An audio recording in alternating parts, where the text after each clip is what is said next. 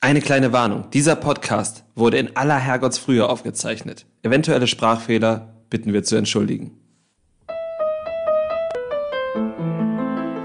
Das Trash Kultur Duett, der Reality TV Podcast mit Nicole Pomdöner und Domescu Möller. Herzlich willkommen zur 46. Folge des Trash Kultur Duett Podcasts. Mein Name ist Domescu und neben mir sitzt Nicole. Guten Morgen. Du hast es jetzt schon verraten. Man hätte es wahrscheinlich sonst ohnehin an unseren Stimmen gehört. Wir nehmen erstmals in unserer 46 Wochen langen Geschichte, die eigentlich etwas länger ist, weil wir zwischendurch eine Pause hatten, morgens auf. Ja, es ist jetzt auch gar nicht so früh, aber wir sind noch nicht so lange wach, aber das wird schon. Das, das wird schon, würde ich auch sagen. Ähm, am besten fangen wir dann mit einem Format an, mit dem wir uns wohlfühlen, mit dem wir uns die ganzen letzten Wochen ja schon beschäftigt haben. Möchtest du etwa sagen, mit einem Feel-Good-Format? Das ist schon ein Feel-Good-Format. Ich nehme an, wenn das jetzt kein Reality-TV-Format äh, wäre, würde Matthias Schweighöfer das nachdrehen. Ja. ja, vermutlich, vermutlich. Es geht natürlich um die Bachelorette. Ja, darum geht es. Folge 5, wir haben in der vergangenen Folge aufgeräumt, sodass wir mit dem TV auf Stand waren und wir gehen jetzt auch mit dem TV voran. Das heißt, wir besprechen heute zunächst erstmal Bachelorette Folge 5. In der Folge 5 gab es im Prinzip zwei zentrale Sachen, die passiert sind. Und zwar gab es zwei Dates. Ja, genau. Das erste war aber erst ein Gruppendate, oder? Genau, das erste fing mit einem Gruppendate an. Dabei waren Emanuel, Stars, Steffen, Alex, Jan, Tom, Hannes, äh, ist eigentlich auch egal, weil der einzige, der dann wirklich relevant war bei diesem Date, war Steffen. Das hat sich eigentlich, finde ich, schon sehr früh rauskristallisiert. Ja, da hat uns die Kamera geholfen zu zeigen, äh, auf wen wir denn achten sollen. Genau, die waren alle am Strand, haben da wieder diese, hier kann ich mal ein Gespräch mit dir führen, Gespräche geführt, haben ein bisschen was getrunken, haben ein bisschen Limbo getanzt und äh, Spaß gehabt. Und Steffen und Sharon haben einfach sehr gut connected, also sowohl in deren Gespräch als auch in der Gruppe. Da haben sie sich gegenseitig von ihren Furzgeschichten erzählt. Und ich finde, wenn man das schon macht, dann, dann ist halt schon so eine Gewelle, gewisse Schwelle überschritten. Dann kann eigentlich gar nicht mehr so viel schiefgehen, oder? Eigentlich nicht, wirklich. Also das ist halt schon eine Basis, bei der man aber auch aufpassen muss im Kennenlernen, dass man halt nicht versehentlich noch in die Bro-Schiene abrutscht. Weißt du? Ja, das stimmt. Ich hatte mal ein Date mit jemandem, das war das allererste Date. Und ähm, da haben wir uns nicht über Furzgeschichten unterhalten, aber er hat mir seine Kotzgeschichten erzählt. Also diese, ich habe Alkohol getrunken und dann irgendwie in unpassenden Momenten gekotzt. Und ich sag's mal kurz, aus uns ist nichts geworden. Okay. Das ist für mich natürlich gut. Ähm, aber trotzdem hatte man das Gefühl halt, dass Sharon eben nicht angewidert war, sondern eben die beiden sich einfach gut verstanden haben. Wobei mir bei Steffen aufgefallen ist, der hat diese Woche schon echt viele Dead-Jokes erzählt. Ja, aber er macht das irgendwie auf eine sympathische Art und Weise. Oder, oder ist Dead-Joke gleich Dead-Joke und das kann man nicht rechtfertigen? Äh, man kann das durchaus rechtfertigen und man kann das ja auch gut finden. Ja, es gibt ja auch Leute, die die mögen Dad-Jokes, sonst würden das wahrscheinlich nicht ganz so viele Leute machen. Aber ähm, es ist mir aufgefallen. War denn ein Dad-Joke dabei, der dich jetzt persönlich irgendwie abgeholt hat? Nein, ich habe nur mir aufgeschrieben, Steffen macht viele Dad-Jokes. Ja, okay. Damit hat Steffen sich auf jeden Fall zumindest ein bisschen in Sharons Herz gespielt. Wir haben ja schon in der letzten Folge darüber gesprochen, dass er so ganz heimlich irgendwie sich doch mit zu den Favoriten gesellt hat. Und ja, das hat sich jetzt halt eben nochmal ein bisschen deutlicher hervorgehoben. Er durfte dann nach dem Gruppendate bleiben und sie hatten dann noch ein romantisches Dinner. Also mit allem, was halt so eine Dating-Show dann eben ähm, ja, vorbereitet. Außer tatsächlich richtiges Essen. Ne? Also das ist mir schon aufgefallen in dieser Staffel. Wenn die da abends zusammensitzen, kriegen die nur ganz selten irgendwas Richtiges zu essen und meistens nur so Snacks. Ja, nachhaltig, weil das richtige Essen ja meistens nie aufgegessen wird. Ja, stimmt. Äh, nee, ich fand's aber ansonsten echt gut, weil die hatten halt dann auch eine Liege, wo sie sich dann hinlegen konnten, um das Ganze mal gemütlicher zu machen. Dann kamen so Feuertänzer, die dann so eine Show gemacht haben. Und Marshmallows haben sie gebraten. Ja, das, sowas macht mich immer unglücklich. Warum? Marshmallows haben eine furchtbare Konsistenz. Wenn ich Marshmallows anfasse, fühlt sich das für mich immer so an, als würde jemand mit den Fingernägeln an der Tafel kratzen.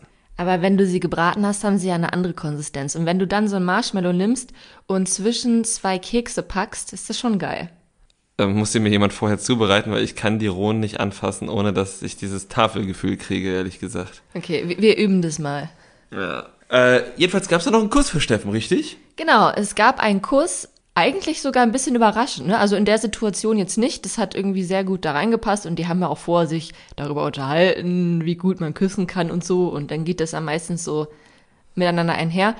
Aber jetzt noch in der letzten Folge hätte ich, glaube ich, nicht damit gerechnet, dass es jetzt doch so schnell zum Kuss bei den beiden kommt. Nee, ich auch nicht, wobei ich halt gedacht habe, jeder, der in irgendeiner Form jetzt noch sich in den Favoritenkreis gesellen möchte, muss auch langsam mal küssen. War das denn jetzt für dich ein schöner Kuss? Ja, also das war jetzt auf jeden Fall klar. Also mit dem Gespräch vorneweg, na, wie muss man küssen, wie fand ich es ein bisschen konstruiert, aber man muss ja auch manchmal was hin und her konstruieren, wenn man denn um nur irgendwie anderthalb Stunden mit der Bachelorette hat und dann einen Kuss haben möchte. Und äh, an sich war das jetzt auf jeden Fall kein unangenehmer Kuss. Die lagen auf einer Bank, fand ich gut. Du hast auch die Feuerkünstler erwähnt, die bei dem Date da aufgetaucht sind. Äh, wir haben jetzt ja vor kurzem Tintenherz gelesen, ne? Und ähm, da mussten wir schon sehr an Staubfinger denken. Aber nun ja, das ist ein anderes Thema. Äh, was bei den Feuerkünstlern jetzt mir auch nochmal aufgefallen ist, was in der Staffel neu ist, dass alle Dates, die Sharon macht, auch zumindest zum kleinen Teil in der Männervilla auch stattfinden. Ich glaube, das haben wir bei der letzten Bachelor-Staffel von Dominik Stuckmann schon so bisschen gehabt. Mhm, in Teilen, ja. Genau. Und bei Sharon wird das jetzt richtig durchgezogen. Also wenn sie den Feuerkünstler hat, dann kommen die Feuerkünstler danach auch in die Männervilla und machen da auch noch so ein bisschen Kunststückchen. Man hat das auch noch mal mit irgendeiner. So äh, später gab es ja auch noch mal das Date mit Lukas, bei dem sie so ein bisschen Bodypainting gemacht haben. Und dann gab es in der Männervilla auch bisschen Bodypainting und Schwarzlicht und so. Mhm. Genau. Finde ich irgendwie ganz nett, dass die eben jetzt nicht die Leute, die in der Villa verbleiben, mit Langweile aushungern wollen, sondern die auch so ein bisschen daran teilhaben können.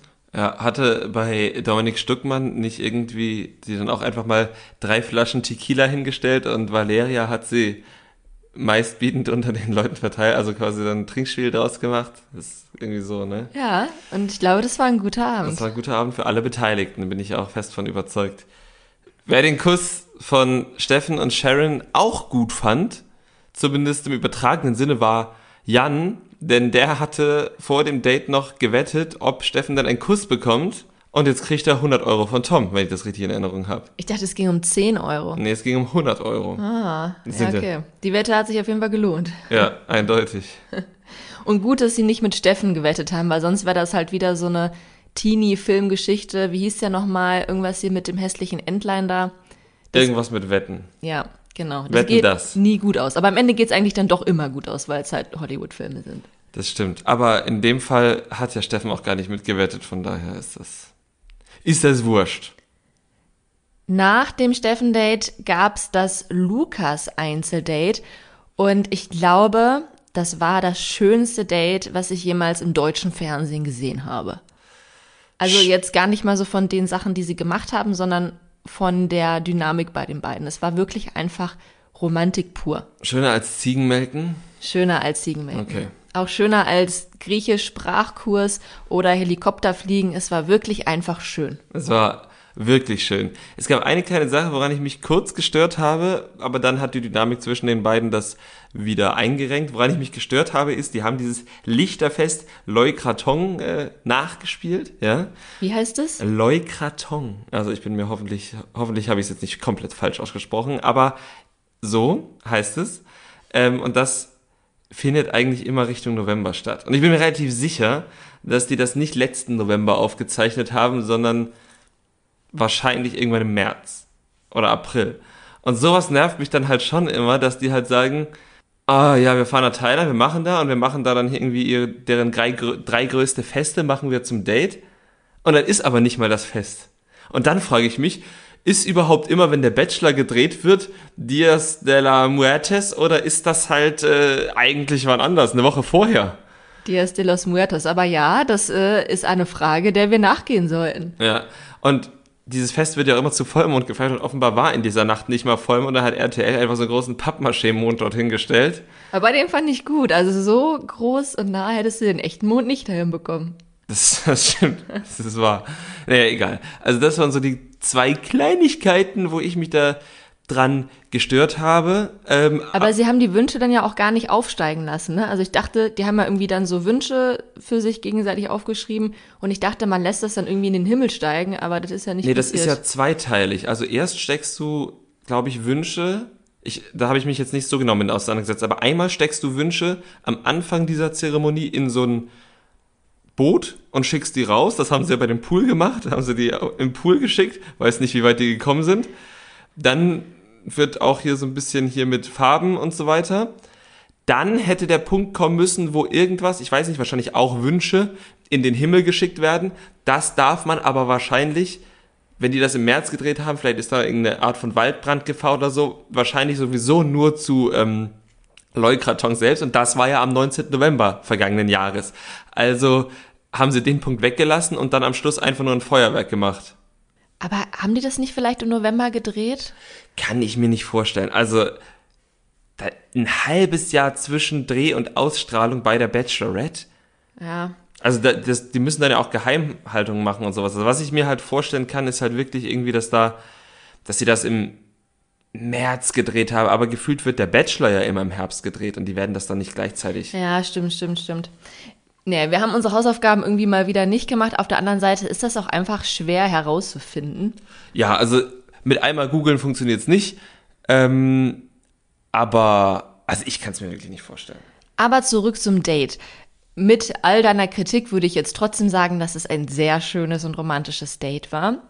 Sie haben dann ja auch noch hier Bodypainting gemacht, dann kamen noch diese Feuerkünstler vorbei und irgendwie war das einfach auch so sehr vollgepackt, aber jetzt auch nicht zu vollgepackt, denn sie hatten dann trotzdem noch Zeit, um da romantisch im Pool irgendwie zu sein und vor dem Mond zu knutschen und ähm, sich oder vor allem Sharon Lukas den größten Vertrauensbeweis zu machen, den wir jetzt bisher gesehen haben in dieser Staffel. Und zwar wissen wir als Zuschauende ja schon, dass Sharon eine Glatze trägt, dass ähm, sie in der meisten Zeit Perücke trägt, weil sie kreisrunden Haarausfall hat.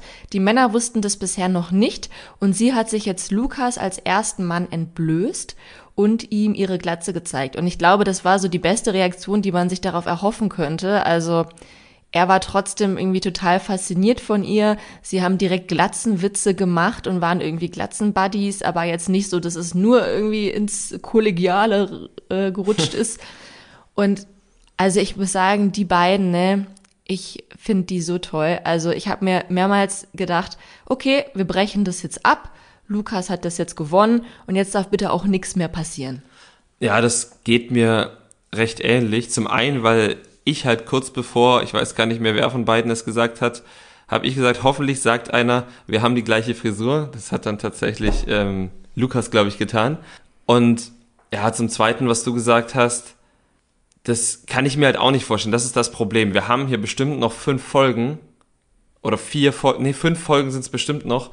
Und ich will das eigentlich gar nicht mehr sehen, weil ich habe, oder also ich habe das Gefühl als Zuschauer, Sharon ist mit Lukas jetzt schon so unfassbar weit und die beiden, die Geschichte von den beiden ist so unfassbar süß, jetzt auch mit, mit diesem Vertrauensbeweis und sowas, dass ich als Zuschauer überhaupt gar nicht sehen möchte, wie das zerbricht. Und ich kann mir halt nicht vorstellen, dass irgendeiner der anderen Kandidaten jetzt wirklich noch links mit 110 PS an Lukas vorbeirast, sondern nur, dass er es auf irgendeine Art verkacken kann, so weit wie er schon ist.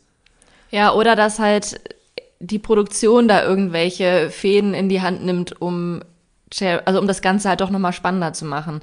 Ja, und das will ich eigentlich nicht sehen. Ich meine, ich kann jetzt ja kein, kein, kein Ultimatum stellen und sagen, ihr müsst bis an euer Lebensende zusammenbleiben, obwohl ich mir das Stand jetzt einfach sehr wünschen würde. Aber wenn dieses Glück, was wir jetzt fünf Folgen lang ähm, sich entwickeln gesehen haben, irgendwann zerbricht, dann möchte ich als Zuschauer schon den Anspruch stellen, dass das bitte außerhalb der Kameras stattfinden soll. Ja, da bin ich ganz bei dir. Es lief ja sogar das Lied I See Your True Colors, als sie ihre Glatze gezeigt hat. Und also, ich meine, es ist halt einfach die Law Story, ne? Und ich habe auch große, große Angst davor zu sehen, wie das jetzt zerbricht. Und ich habe auch ein bisschen Angst davor, wie geil Sharon auf Jan ist. Also es ist ja nach wie vor so, dass sie ihn unbedingt bumsen möchte. Wir sehen das in ihren Augen, wir sehen das in ihrer Körpersprache und. Das ist der zweite Handlungsstrang. Das ist der zweite Handlungsstrang, der mir wirklich Sorge macht, weil es wäre halt echt gut, wenn sie den nicht bumst. Ja, oder nur einmal kurz im Finale und dann. Ja, und Lukas so dann sagt, ah, das, das, das ist schon okay, das zählt noch nicht. Ja, das ist ja noch in der Show. Ja. Ja, also Jan hat eigentlich jetzt in der Folge auch gar keine Sharon-Zeit so wirklich bekommen. Ähm, sie haben dann in der Nacht der Rosen kurz geredet und da hat er sich dann auch darüber beklagt, dass er zu wenig Zeit hat. Ich finde, von ihm kommt irgendwie auch gar nichts. Und wenn die beiden reden, dann ist es halt auch immer einfach nur so richtig krass sexuell aufgeladen. Aber das ist es halt auch, ne? Da haben wir auch schon letztes Mal drüber mhm. gesprochen. Also auch in der Folge kam da jetzt irgendwie nichts on top. Aber man merkt halt trotzdem weiterhin, dass sie wirklich scharf auf ihn ist und er natürlich auch auf sie. Ja, das ähm, merkt man tatsächlich absolut. Wer sich jetzt hingegen ziemlich ins Ausgeschossen hat, ist Emanuel. Fandst du? Also, also bis zu einem gewissen Zeitpunkt ja, aber doch sein, ähm, also bei der Nacht der Rosen fand ich, hat er sich wieder ins Game gebracht. Ja, aber ich glaube nicht nachhaltig. Okay. Also Sharon hatte an ihm kritisiert, es war noch beim Gruppendate, dass er sich halt zu wenig einbringt, zu wenig Initiative zeigt und nicht auf sie zugeht.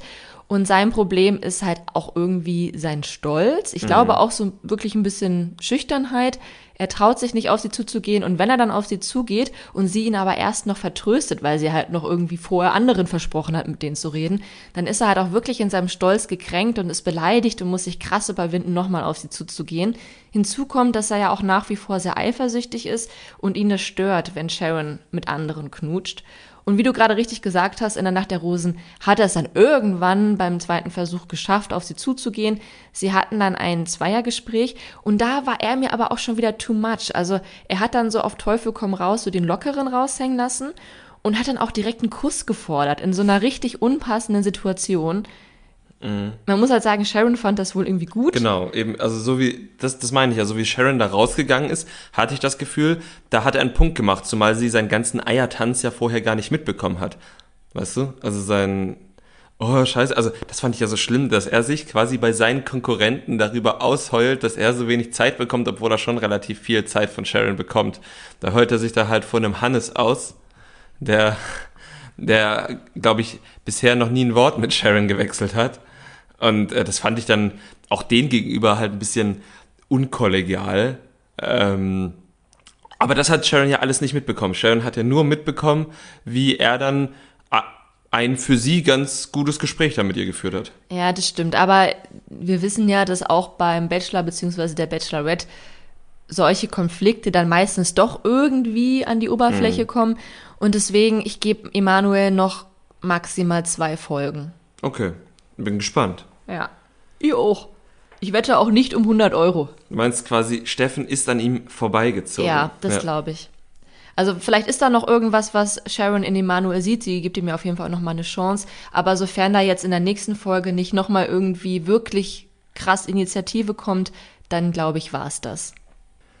Ich bin sehr gespannt, auf jeden Fall. Ich bin sehr gespannt. Äh, vorher, bevor wir diese Ereignisse in der Nacht der Rosen ja äh, jetzt schon angeschnitten haben, hat sich Sharon auch ähm, ohne Perücke den anderen Jungs gezeigt, den anderen Kandidaten gezeigt. Und ähm, weißt du, welche Reaktion ich am schönsten fand?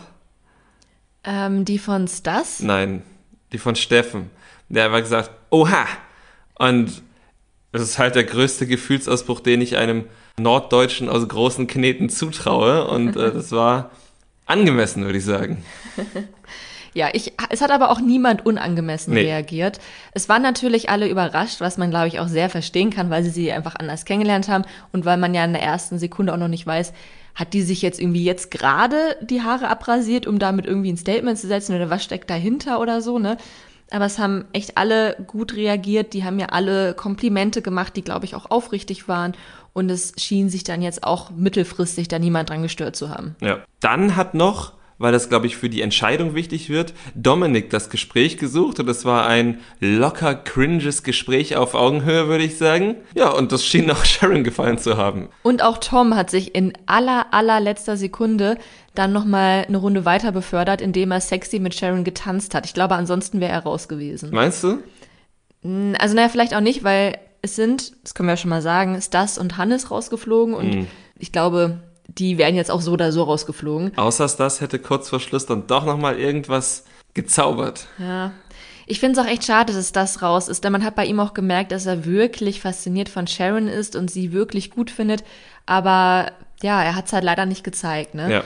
Als er dann rausgeflogen ist und sich von ihr verabschiedet hat, hat er auch noch gesagt, dass sie die schönste Frau ist, die er je gesehen hat. Wie süß bitte ist das? Das war schon richtig süß. Das muss man sagen. Ja. Naja, ich glaube, dass Tom trotzdem nächste Woche fliegt. Das ist natürlich jetzt gefährlich, weil die nächste Folge ist ja jetzt schon bei RTL Plus draußen und Ja. ich wette, ein paar von euch haben die schon gesehen. Ich nur nicht, aber Ich auch nicht. Deshalb besprechen wir ja Folge 5. Wir machen einfach gar keine Prognose. Irgendjemand wird nächste Woche rausfliegen. Das sagen wir euch. Tom. Wer aber ähm, jetzt auch nicht rausgeflogen ist, war Umut. Genau, aber der hat die zehn, also die, nicht die zehnte, die letzte verbliebene Rose bekommen und äh, hat einen kleinen Nervenzusammenbruch erlitten. Ja, irgendwie, also ich kann ihn echt nicht einschätzen.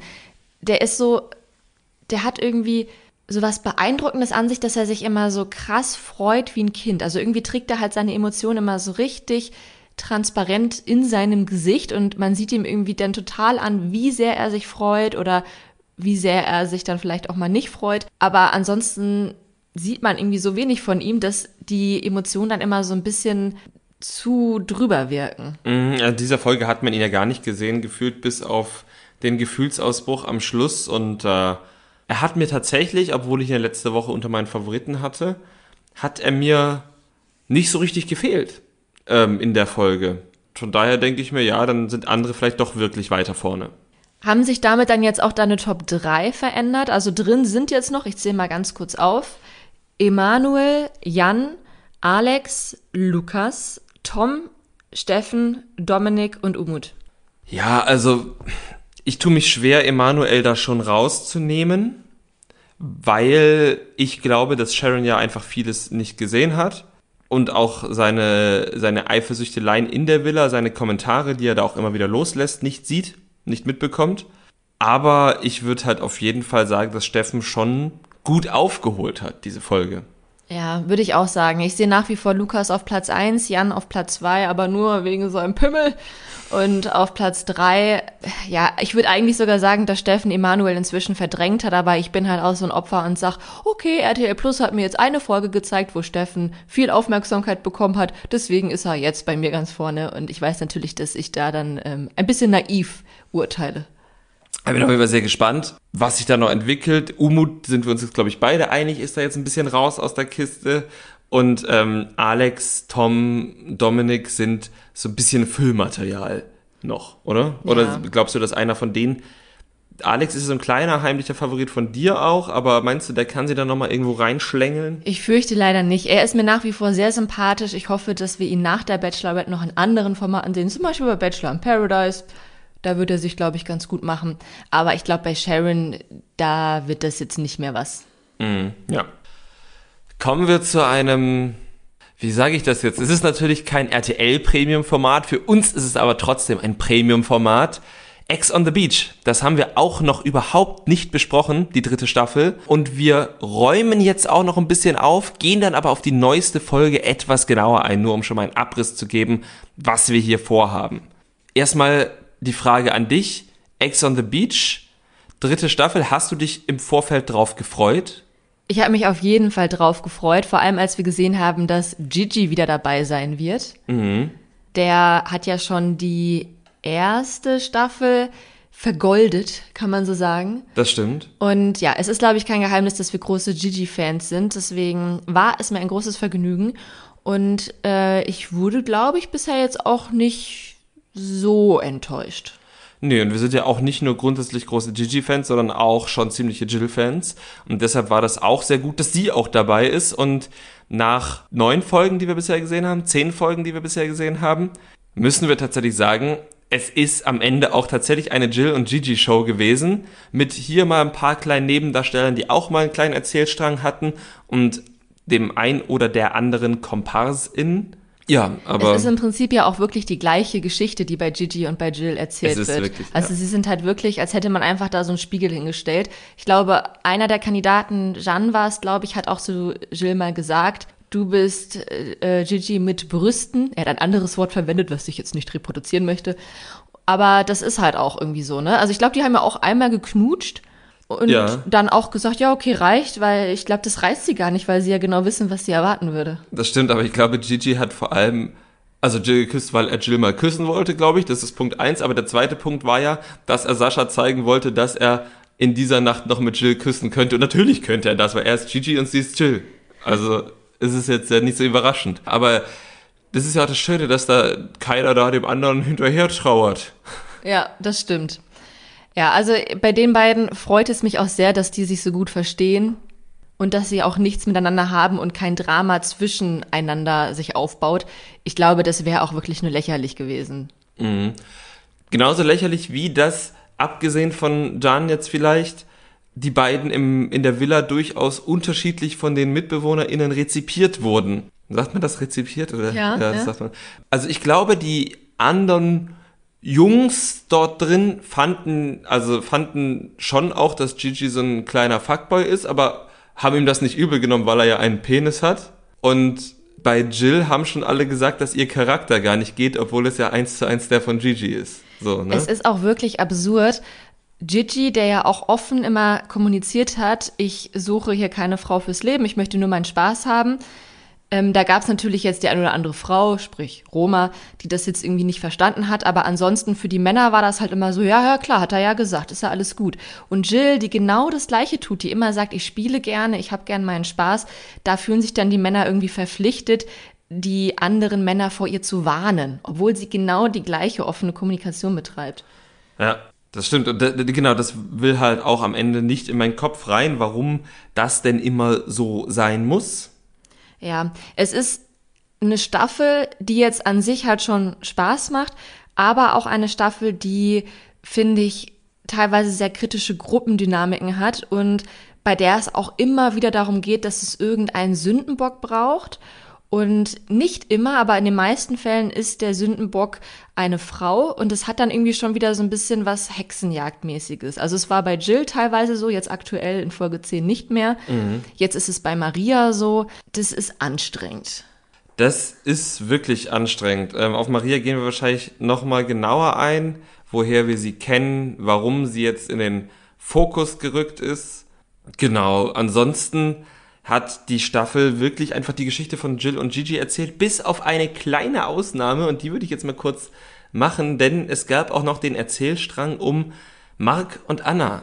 Ich, ich hätte jetzt gedacht, dass du Martini ansprichst, aber ja, Marc und Anna, erzähl mal, was ist denn da passiert? Also wir kennen ja Mark und Anna ähm, aus Love Island und danach hatten sie sich ja getrennt und Anna kam dort rein und Mark kam dort später dann bei Ex on the Beach rein und die haben dann relativ schnell auch ausgepackt, woran denn die Beziehung gescheitert ist.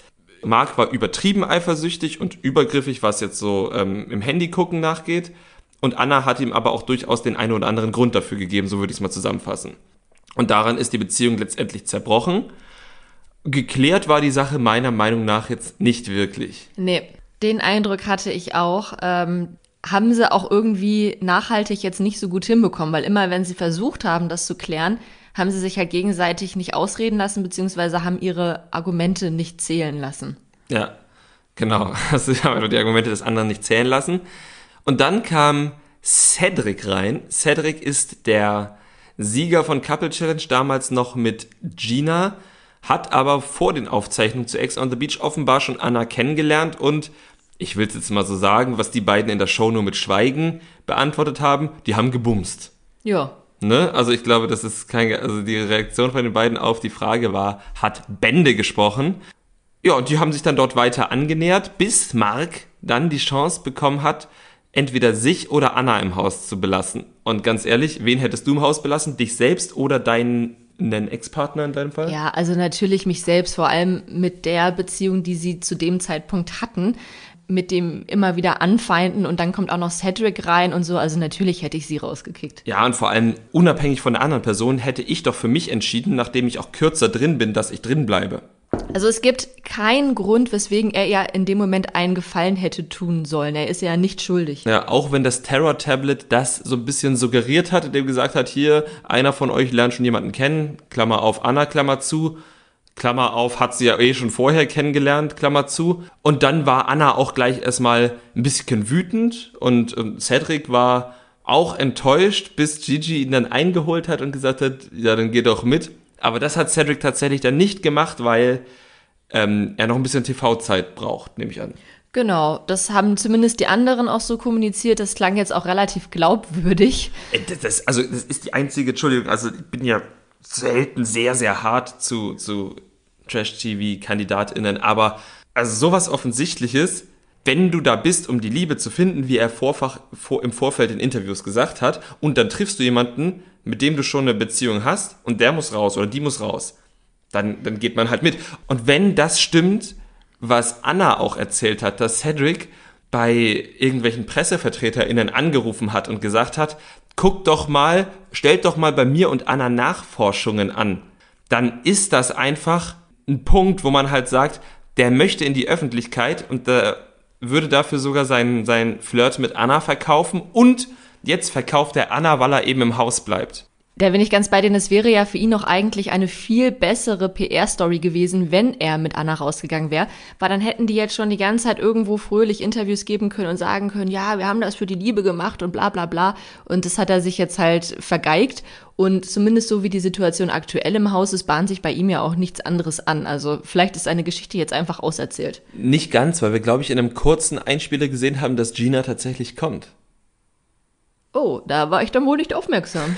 Das war genauso ein kurzer Einspieler wie mit Michelle, nur halt mit Gina. Bin gespannt, wann sie denn ins Haus geführt wird. Ja, okay. okay. Wenn er sich sicher fühlt. Ja, wahrscheinlich. Aber ja, das war die Marc und Anna Geschichte. Es gab noch einen weiteren Nebenstrang, der inzwischen auch auserzählt ist, aber die ersten Folgen sehr relevant war. Und zwar zwischen Martini und diversen Leylas und Ex-Freundinnen. Ja, das stimmt. Martini hat auf jeden Fall einen Typ Frau. Die sind kurvig und haben helle Augen und dunkle Haare. Und zunächst hat er sich daher an ähm, Gina herangemacht, bis eben seine beiden Ex-Freundinnen, die beide Layla heißen, ins Haus gekommen sind. Ja, auch recht zeit, also recht nah beieinander zeitlich gesehen. Er hat dann so ein bisschen Glück gehabt. Also Martini war lange Zeit sehr zwiegespalten, hat irgendwie hier ein bisschen versucht, da ein bisschen versucht, aber irgendwie auch nichts Richtiges. Und dann hatte er sehr viel Glück, weil erst einmal die eine Layla rausgeflogen ist, weil sie ihm gegenüber handgreiflich geworden ist. Und innerhalb von 24 Stunden ist dann auch noch die zweite rausgeflogen, allerdings nicht Layla, sondern Gina, weil er selbst entscheiden musste, wen von beiden er da behält. Und er hat sich dann eben für die Ex-Layla entschieden und gegen Gina, was auch nochmal zu sehr viel Drama geführt hat. Ja, also das war mindestens Finja-mäßig, wie Gina da ausgerastet ist. Also ja, das, das war schon filmreif auf jeden Fall. Aber damit ist jetzt auch eigentlich die Martini-Geschichte auserzählt. Also er und Leila sind weiterhin im Haus und man sieht auch zwischendurch so in so im Hintergrund, wie die rumknutschen. Aber ansonsten. Sind die knutschen? Ja, sie Krass. haben, sie haben geknutscht. Wow, ich sehe halt immer nur, wie er so sein Revier dort markiert, aber nee, sie knutschen, sehr gut. Ja, ansonsten markiert er sein Revier und macht so einen auf Streitschlichter, ohne wirklich Streit zu schlichten. Mhm, ja, das stimmt. Da hat er so ein bisschen die Rolle von JJ übernommen, der jetzt ausgezogen ist. JJ war von Anfang an im Haus und hat sich so ein bisschen als ähm, Küchenpsychologe dort hervortun wollen. Ich fand, also es ist ja üblich, dass die Tipps, die sich KandidatInnen in Reality-TV-Formaten nicht immer so gut sind. Aber JJ ich finde seine Haare sehr schön, aber JJ hat wirklich jeden Tipp, den er gegeben hat, war scheiße. Jeden Tipp, den er jemals in dieser Show jemandem gegeben hat, war scheiße. Das tut mir wirklich leid. Aber dass die Leute dann so an seinen Lippen gehangen haben, hat mir jedes Mal in der Seele wehgetan, weil ich mir gedacht habe, mach doch einfach das Gegenteil. Ich fand's auch interessant, wie spät Ex on the Beach ihn jetzt rausgekickt hat. Denn es wurde jetzt in Folge 10 einfach schon so unübersichtlich. Es waren so viele Leute, die teilweise auch gar keine Sendezeit mehr bekommen haben. Das war, hat sich so ein bisschen angefühlt, wie wenn man Sims spielt Und da kann man ja einen Haushalt nur auf maximal acht Leute begrenzen. Und wenn du dann halt wirklich acht hast und dann ist aber noch irgendwie eine schwanger und du weißt, boah, ich muss jetzt hier jemanden rauskicken, weil ansonsten klappt das irgendwie alles nicht. Und ähm, ja, es wird dann einfach sehr unübersichtlich, die Bedürfnisse kommen zu kurz und damit sind ja irgendwie auch unsere Bedürfnisse als Zuschauende gemeint. Ja, absolut. Jedenfalls ist jetzt tatsächlich ähm, JJ raus, was dann nötig wurde, weil eben, und dann kommen wir, glaube ich, zur aktuellen Folge, das Haus voller geworden ist durch Michelle. Michelle, die Ex-Freundin, wie wir nun wissen, von Gigi. Und bevor Michelle eingezogen ist, hat Gigi natürlich auch was mit anderen Frauen gehabt. Er hat ganz zu Beginn was mit Romina gehabt und ich glaube, sie haben auch gebumst. Mhm. Er hat mit Roma geknutscht. Roma ist diejenige, die nicht verstanden hat, dass Gigi auch wirklich nur Sex beziehungsweise äh, ja Spaß haben möchte und keine Beziehung sucht und die dann irgendwie geglaubt hat, sie müsste ihm eine Lektion erteilen, obwohl er sie ja nicht angelogen hat. Aber das ist eine andere Geschichte. Dann hat er einmal kurz mit Jill geknutscht und dann hatte er was mit Maria. Genau. Also mit vier Frauen, bevor. Und mit Gina hatte er auch ganz am Anfang am ersten Tag geknutscht. Er hat doch am ersten Tag mit Gina geknutscht und mit Romina gebumst. Ah ja, ja, stimmt. Ich erinnere mich. Okay, also fünf Frauen. Mhm. Und jetzt kommt Michelle.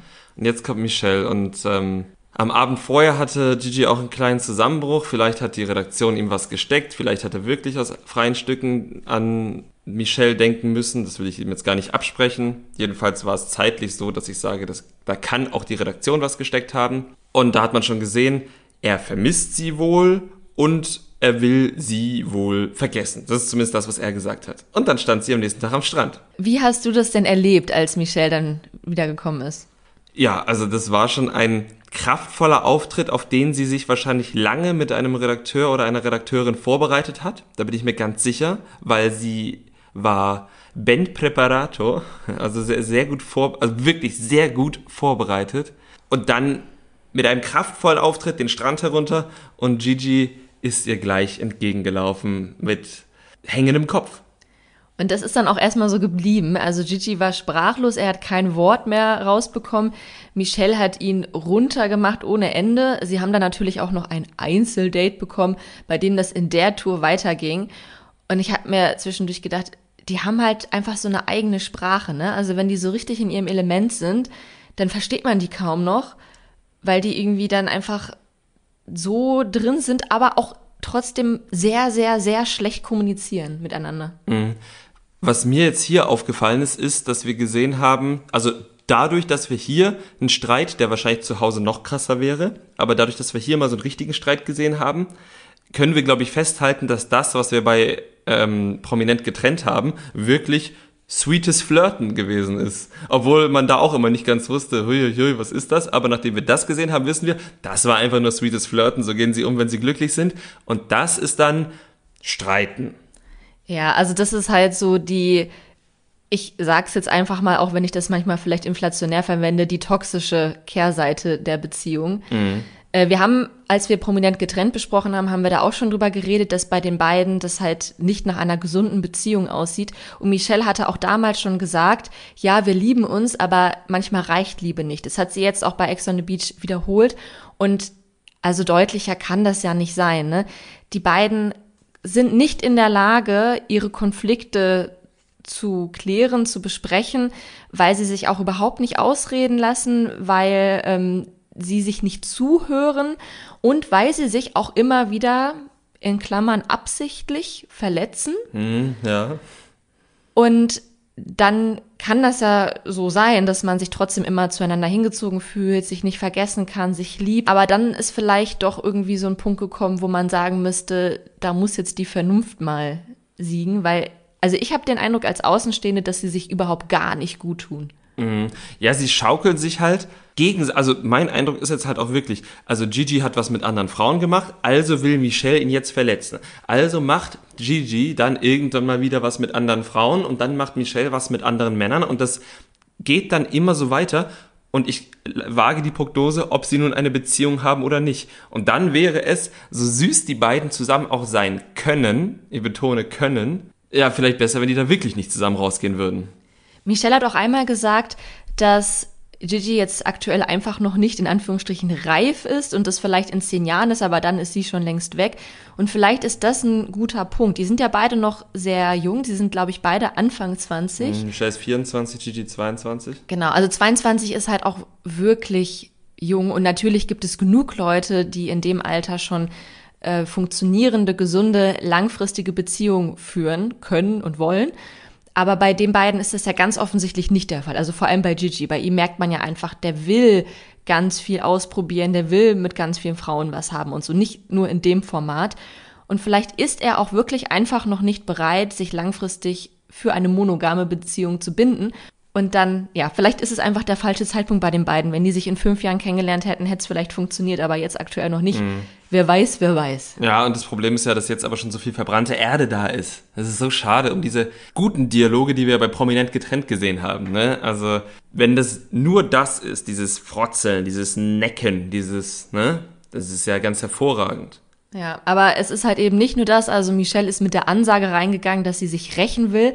Wir hatten schon mal eine Person, die mit, dem, mit der gleichen Motivation ins Haus gegangen ist. Das war Sascha. Und der ist dann zu Recht auch sehr schnell rausgeflogen. Ich will damit jetzt nicht Vergleiche nee. ziehen, aber es ist halt irgendwie immer nicht cool, sich bei jemandem rächen zu wollen. Es ist natürlich nochmal was anderes, ob du ein Sascha bist, der einfach fanatisch sich zum Lebensziel gemacht hat, Jill das Leben schwer zu machen und eigentlich sie nur zurückgewinnen zu wollen, obwohl die nie zusammen waren. Ja. Oder ob du eine Michelle bist, die halt jetzt kürzlich wegen Ex on the Beach von Gigi verletzt wurde und ihm jetzt mit gleichen Mitteln irgendwie schlagen will. Genau, also das, das ist ja eben der Unterschied. Also ich will nicht Rache schönreden, aber der Unterschied ist halt wirklich, dass Michelle durchaus einen Grund hat, so zu empfinden. Und man bei Sascha schon wirklich irgendwie die letzten vier Jahre jedes Trash-TV-Format gesehen haben muss, um nur annähernd zu verstehen, was genau jetzt hinter seinen Rachegelüsten steckt. Ja, also das sind nochmal zwei ganz verschiedene Kaliber, aber ja, also dieses Rachemotiv finde ich einfach sehr fragwürdig. Und ich finde auch sehr fragwürdig, dass jetzt die anderen im Haus, vor allem halt so Leute wie Martini, jetzt dabei helfen wollen, Gigi und Michelle wieder zusammenzubringen. Habe ich mir auch notiert. Ich habe mich zumindest bei Martinis Rede gegenüber Michelle so ein bisschen an diese Situation von diesem toxischen Bademeister und Hannali erinnert gefühlt aus der letzten Ex on the Beach Staffel. Ich weiß, wie er heißt, ich würde nur nicht sagen. Und es aber gleich wieder gestrichen, weil die Situation eine komplett andere ist. Ich finde zumindest das, was wir im TV sehen, benimmt sich Gigi anders als dieser toxische Bademeister und Michelle ist auch eine viel stärkere Frau als Hannah. Was ich übrigens witzig finde, weil Hannah und Michelle in der gleichen Temptation Island Staffel waren. Stimmt. Ein Full Circle Moment. Ein Full Circle Moment. Ähm, jedenfalls ist Michelle viel stärker. Ja, also ich würde die beiden Paare oder Ex-Paare jetzt auch nicht unbedingt miteinander vergleichen, weil ja auch bei Gigi und Michelle kann man, glaube ich, auch überhaupt nicht, erst recht nicht als außenstehende Person sagen, Gigi ist der toxische oder Michelle ist die toxische. Das sind die Dynamiken zwischen den beiden. Also ich glaube, auch ohne einander würden die sich ganz anders verhalten in einer Beziehung, als ähm, sie es eben miteinander tun. Ja, das stimmt. Das, äh, das hast du sehr gut zusammengefasst. Dann bleibt uns als letztes, wir haben es angeteasert, bleibt uns da noch Maria, die in der jüngsten Folge zur Sündenziege? zu, also zum Sündenbock gemacht wurde. Und auch durchaus, vielleicht sehen wir es unterschiedlich, sich jetzt nicht unbedingt dagegen gewehrt hat, in diese Rolle gewählt zu werden? Jein. Also jetzt aktuell in Folge 10 mit Michelles Anwesenheit ja, aber davor in Folge 9 hat sie sich dann nicht freiwillig reinbegeben, denn da wurde sie von Roma zur Sündenböckin, zur Sündenziege, wie auch immer gemacht, äh, weil Roma ich glaube, schon wirklich einfach eifersüchtig war. Ja, das stimmt. Also klar, Folge 9 auf jeden Fall, gebe ich dir recht. Ja, und da muss ich einmal noch ganz kurz einen, einen Schwenker zu Roma machen, die für mich eine totale Negativreise durchgemacht hat hier bei Ex on the Beach. Ich fand die am Anfang eigentlich echt cool und ich finde auch nach wie vor cool, wie sie sich manchmal für andere einsetzt, die halt irgendwie gerade unterdrückt werden. Also zum Beispiel hatte sie sich ganz, ganz, ganz am Anfang für Maria eingesetzt, als Cedric sie auch sehr eklig beleidigt hat. Aber dann auf der anderen Seite, wenn sie ihre eigenen Interessen gefährdet sieht, wird Roma selber sehr, sehr eklig und bezeichnet Maria in Interviews als billig und willig. Und da bin ich einfach dann persönlich enttäuscht, weil ich irgendwie mehr von ihr erwartet hätte, nachdem mhm. sie sich so für andere eingesetzt hat. Und ja, am Ende ähm, ist es jetzt leider doch einfach nur so, dass sie in Maria eben eine Person gefunden hat, die sie mit sehr viel Freude immer wieder angreifen kann. Ja, das stimmt. Und das hat sich dann eben auch in Folge 10 fortgesetzt. Wahrscheinlich hätte Roma auch ohne dass Maria in Folge 10 wirklich Angriffspunkte äh, gegeben hätte, das ist ja das, was du meinst, gegen Maria geätzt, würde ich so unterschreiben. Aber Maria hat eben in Folge 10 auch Angriffspunkte geliefert, den einen oder anderen. Ja, auf jeden Fall. Sie hat sich erstmal die Situation so ein bisschen angeguckt und ein bisschen beschnuppert und dann ist sie auf Angriff gegangen, hat Gigi ähm, schon übergriffig ähm, fast genötigt, ja. ähm, dass die da irgendwie nochmal knutschen oder so. Also so eine Szene habe ich schon öfters bei Temptation gesehen und selbst da sagen wir ja, muss so nicht sein. Ja. Gigi konnte sich ja aus dieser Situation befreien. Es war am Ende jetzt nicht ganz so dramatisch. Es ist ja auch überhaupt nichts passiert. Muss man aber trotzdem nicht machen. Und sie hat sich dann eben Michelle geschnappt, um ihr auch zu erzählen, dass sie was mit Gigi hatte und mit wem er alles noch was hatte. Mhm. Man muss dazu sagen, Jill hatte vorher auch schon mit Michelle geredet und auch schon gesagt, dass er mit ganz vielen was hatte, unter anderem mit Jill selbst. Nur Jill hat jetzt halt nicht die Namen der anderen aufgezählt. Ja. Aber ansonsten war da eigentlich wenig Unterschied. Genau, außer das, was RTL uns um dieses Gespräch drumherum gezeigt hat. Das ist nämlich das, weil wenn Maria wirklich nur gesagt, zu Michelle gegangen wäre, gesagt hätte, du, ich hatte auch was mit Gigi, wir haben fast gebumst, wenn ich nicht meine Tage gehabt hätte, dann wäre das, glaube ich, okay gewesen. Dann hat sie aber noch die Namen aufgezählt, auch von Sachen, die ihr auch nur zugetragen wurden, offenbar, weil sie ja noch gar nicht so lange im Haus ist. Ähm, und die Geschichte drumherum, weil sie hat ja zehn Minuten vorher noch versucht, Gigi doch für sich zu gewinnen. Und aus den Interviews aus den Gesprächen, wo sie dann nicht mehr so ganz so die Kontrolle hatte und sowas, ist dann durchaus hervorgegangen. Das macht sie nicht, um mit Michelle rein Tisch zu machen, um damit nichts zwischen den beiden steht, sondern sie macht das durchaus, um Michelle weniger Bock auf Gigi zu machen, damit sie ihn doch irgendwie für sich hat. Und da wir Maria ja schon aus Temptation Island kennen, wo sie wirklich furchtbar, furchtbar eifersüchtig war, weil Calvin, der ja mit Roxy zusammen war, mit allen Verführerinnen Spaß haben möchte, passt das für mich in ein Bild, wo ich sage, also zumindest in Folge 10 hat sie sich da selbst in diese Rolle laviert. Ja, und ihre Strategie ist halt auch nicht besonders gut. Ne? Also sie ist natürlich auch nicht aufgegangen. Was aber auch nicht rechtfertigt, dass Gigi sich diesem Trope, dieser Erzählung der crazy Ex-Girlfriend bemächtigt hat. Das ist halt so ein Bild, was sehr, sehr häufig passiert wird, um Frauen einfach als unzuverlässig darzustellen. Und das hat er dann auch eben gemacht, nachdem Maria dann Michelle erzählt hat, mit wem Gigi alles was hatte, ist Gigi da wie so ein kleiner Terrier hin und meinte, ja, Maria, die ist irre und äh, die steht voll auf mich und deswegen macht sie das alles und glaubt ihr kein Wort und am Ende hat sie ja keine Lügen erzählt. Das stimmt, ne? ja. Und das ist halt dieses, eine Frau als verrückt darzustellen, als verrückt vor Liebe und dadurch aber auch dann als verrückt in ihren Handlungen, ist ein sehr mieser Move. Vor allem, weil Gigi halt dann auch wieder bewiesen hat, dass er auch nicht zu seinem Verhalten steht. Ne? Mhm. Also er hat dann auch später nochmal zu Michelle gesagt, oder im Interview, ich weiß es gar nicht mehr, alles, was passiert ist, müssen wir wegmachen. Und nein, eben genau das nicht. Du musst halt dazu stehen, was du gemacht hast. Ihr müsst irgendwie klärende Gespräche führen. Ansonsten ist es halt die gleiche Strategie, die ihr immer fahrt und die funktioniert halt nicht. Stimmt wohl leider, ja. Das ist ja, wie gesagt, bei Maria nochmal darauf zurückzukommen, das ist, sie hat wirklich nicht gelogen. Ne? Und was ja noch viel schlimmer ist, Gigi hat ja nicht nur selbst dann in dem Moment so ja, wie ein angeschlossener Hund reagiert. Er hat auch noch alle anderen auf seine Seite gezogen. Mhm. Die haben da ja alle mobil gemacht. Roma, ähm, Leila, Martini ja sowieso. Und das ist dann halt wieder diese fragwürdige Gruppendynamik, ne? Und ich habe mich gefragt, warum es da nicht irgendwie eine Person gibt und eigentlich hätte diese Person Martini sein müssen, die halt sagt, okay, stopp, es reicht, die klären das jetzt irgendwie unter sich oder wir führen halt Einzelgespräche mit denen und versuchen das zu schlichten. Aber das war halt wieder echt fragwürdig. Mhm, das stimmt. Wobei war Martini dann auch dabei? Ich weiß es gar nicht mehr. Aber ja, es ist ja völlig wurscht. Er hat es auch also nicht unterbunden. Ne? Martini hat, glaube ich, die anderen gerufen, oder? Ich weiß es gar nicht genau. Also er hat es auf jeden Fall nicht unterbunden. Ja.